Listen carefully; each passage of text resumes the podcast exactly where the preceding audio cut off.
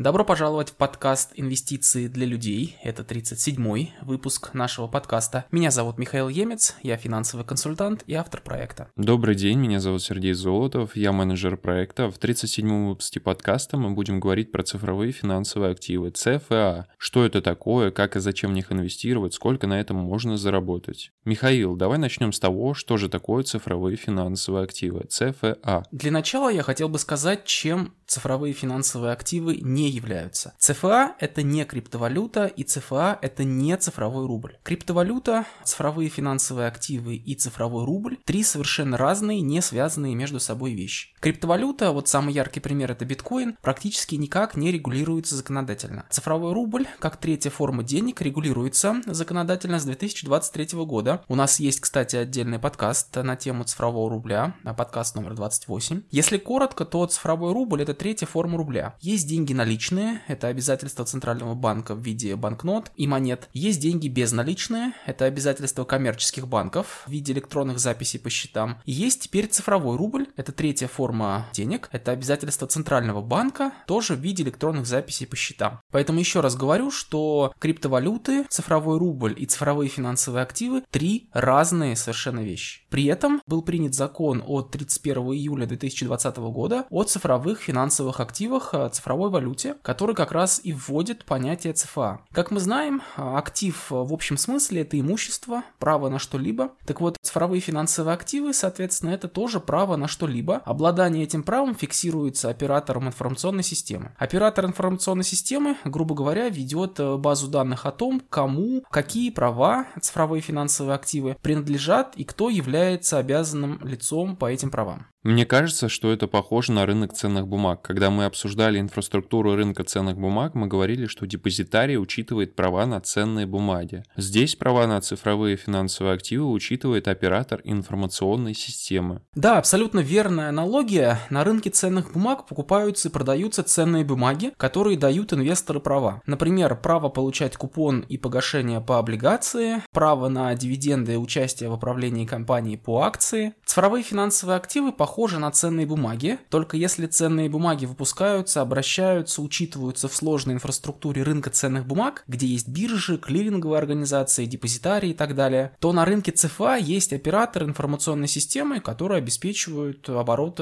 цифровых финансовых активов. А кто такие операторы информационной системы? Если простыми словами, то оператор информационной системы – это лицензированная организация, которая обеспечивает выпуск и обращение ЦФА. Банк России лицензирует и контролирует эти организации, и на момент записи подкаста в реестре 10 операторов информационной системы ЦФА. Причем условно их можно разделить на две группы. Во-первых, это операторы, э, совмещающие эту деятельность с другими видами деятельности на финансовом рынке, там Сбербанк, Альфа-банк, например. Во-вторых, это операторы, которые которые не имеют других э, финансовых лицензий и работают только с ЦФА. Например, Atomize, Master Chain, Lighthouse, другие там какие-то. Важно, что эти операторы представляют инфраструктуру для запуска и обращения ЦФА, но обязанным лицом по конкретному ЦФА является не сам оператор, то есть не платформа, где выпущен э, ЦФА, а конкретный эмитент, который этот актив выпустил. Соответственно, как по ценным бумагам, по ЦФА возможен риск дефолта, то есть риск неисполнения обязательств по ЦФА, и зависит зависит этот риск именно от эмитента ЦФА, а не от платформы, где он э, был выпущен. Можно сказать, что когда мы покупаем облигацию на бирже, мы несем кредитный риск эмитента облигации. И чем выше риск банкротства эмитента, тем выше должна быть доходность облигации. И если происходит дефолт по облигации, ни биржа, ни государство ответственности за это не несут. Это проблема инвестора. Да, и здесь работает все точно так же. По ЦФА тоже возможен дефолт, и риск этого дефолта зависит от эмитента ЦФА, и доходность должна соответствовать этому риску. Михаил, а если ЦФА похожа на облигации, то почему вообще придумали ЦФА? Почему просто не выпускать обычные облигации? Во-первых, привлечение денег через э, выпуск ЦФА при прочих равных дешевле, чем выпуск классических облигаций. На сайте оператора Текион а, я видел информацию, что выпуск облигаций может стоить 1,5-2% от суммы сделки, а выпуск ЦФА у них э, стоит всего 0,5% от суммы. То есть дешевле получается почти в 4 раза для эмитентов. И во-вторых, во-вторых, э, денежные требования – это самый простой вид ЦФА, поэтому мы их сравниваем с облигациями. Но вообще-то в виде ЦФА можно выпускать практически бесконечное количество видов обязательств, в том числе сложно структурированные, и такие обязательства просто невозможно выпускать э, в виде ценных бумаг, а в виде ЦФА их сделать можно. Давай посмотрим на конкретные ЦФА, которые уже выпустились, чтобы стало понятно, о чем ты говоришь. Да, давай посмотрим, и любой выпуск э, ЦФА нужно начать рассматривать с решения о его выпуске. По закону у каждого выпуска ЦФА должно быть решение о выпуске цифрового финансового актива. Далее я зачитаю из закона, что должно быть э, в этом решении. Первое. Сведения о лице, выпускающем цифровые финансовые активы, то есть эмитент. Второе. Сведения об операторе информационной системы, в которой осуществляется выпуск цифровых финансовых активов. Это вот те самые 10 операторов на данный момент. Третье – вид и объем прав. Четвертое – количество выпускаемых ЦФА. Пятое – условия, при наступлении которых выпуск цифровых финансовых активов признается состоявшимся. Шестое – цена приобретения цифровых финансовых активов при их выпуске. Седьмое – дата начала размещения цифровых финансовых активов. Восьмое – способ оплаты выпускаемых цифровых финансовых активов. Девятое вот интересно, указание на использование для выпуска цифровых финансовых активов сделок, предусматривающих исполнение сторонами, возникающих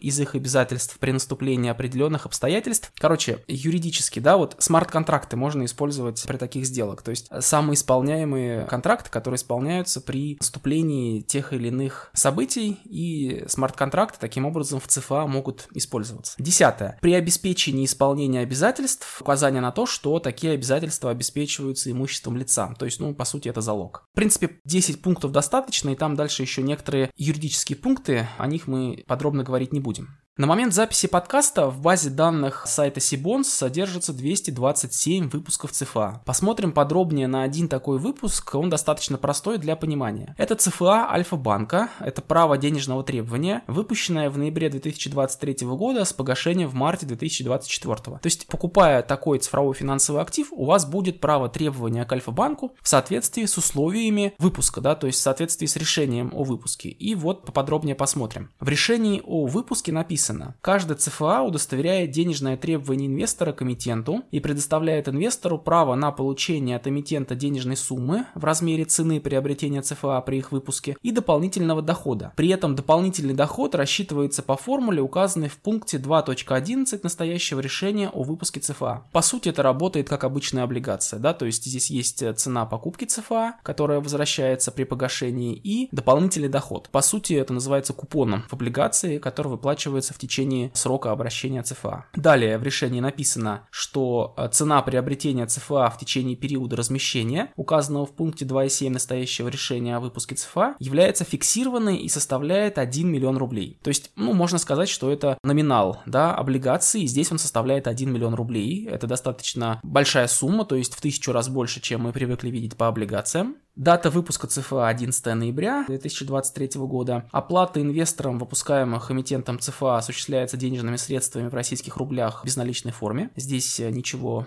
необычного. Выпуск ЦФА осуществляется без использования обеспечения, э, написано в решении. Для начисления дополнительного дохода по выпускаемым ЦФА применяется процентная ставка, рассчитываемая по формуле. И вот здесь вот дальше интересно. Там по сути описывается, как этот доход получается. Также написано, что что при нарушении просрочки эмитентом срока исполнения обязательств перед инвесторами по выплатам по ЦФА в соответствии с настоящим пунктом решения о выпуске ЦФА, эмитент несет ответственность перед инвестором в соответствии с законодательством РФ. То есть юридически здесь сказано, что если будет дефолт, то в соответствии с законодательством о банкротстве этот вопрос будет решаться. Получается, что этот выпуск ЦФА выпускается и обращается на платформе Альфа-банка, и сам же Альфа-банк в данном случае является эмитентом ЦФА. Мы специально рассмотрели достаточно простой, тип ЦФА. В данном конкретном случае доход по этому ЦФА рассчитывается как а, средняя арифметическая ставка Банка России, ключевая ставка, за период обращения ЦФА. То есть э, сейчас э, на момент выпуска ЦФА ключевая ставка 15, потом она будет, возможно, повышаться, дальше будет, скорее всего, понижаться. Таким образом, будет некая ставка средняя, которая и будет выплачиваться как дополнительный доход. То есть получается такая облигация с плавающим купоном, зависящая от ключевой ставки, то есть э, Альфа-банк, по сути, привлекает деньги под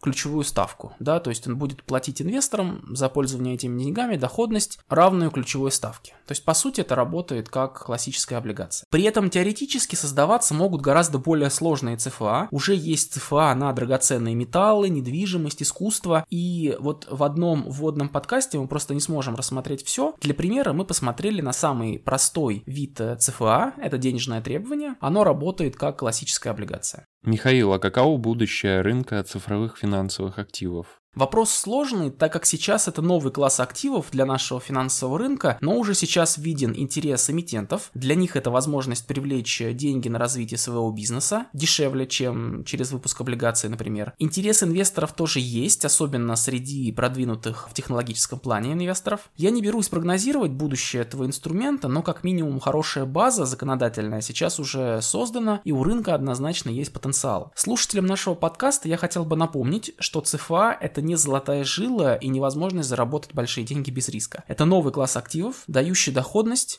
пропорционально рискам инвестирования в этот э, класс активов. Если вы хотите попробовать инвестировать в ЦФА, сделайте это. Начните с простых и понятных ЦФА на известных площадках и внимательно изучите решение о выпуске перед тем, как инвестировать в этот э, цифровой финансовый актив, для того, чтобы понимать особенности инвестирования в конкретно этот выпуск. Потому что разнообразие условий очень большое, и некоторые могут быть действительно сложные для понимания, с одной стороны, с другой стороны, дающие интересное соотношение соотношении риска и доходности. Ну, здесь нужно, конечно, внимательно разбираться в каждом отдельно взятом выпуске. Михаил, а как наши слушатели могут получить твою консультацию? Для этого оставьте заявку по ссылке из описания к этому подкасту. Мы с вами выберем удобное время, договоримся о встрече, в которой обсудим любые ваши вопросы по теме инвестиций, в том числе возможности инвестирования в цифровые финансовые активы. Это был 37-й выпуск нашего подкаста. Мы обсуждали новый класс активов для инвестирования цифровые финансовые активы.